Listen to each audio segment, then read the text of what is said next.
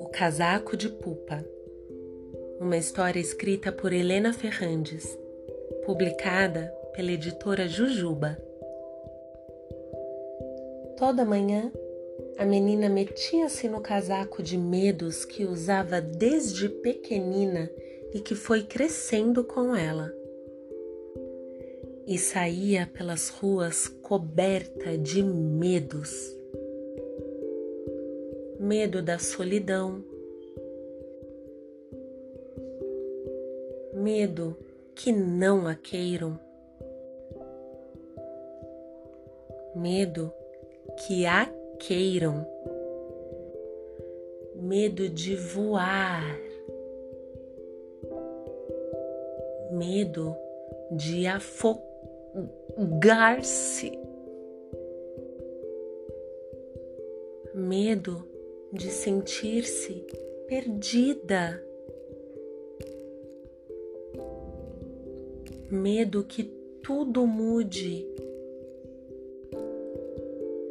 Medo que tudo continue igual, igual, igual, igual, igual, igual igual.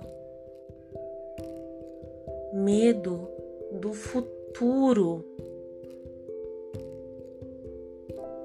Medo de rep repetir o passado.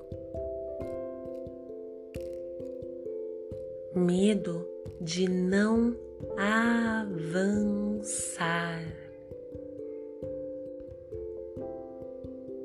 Medo de dar um passo medo dos outros, medo dela mesma. O casaco ficou pesado demais e ela já não conseguia ir a lugar nenhum.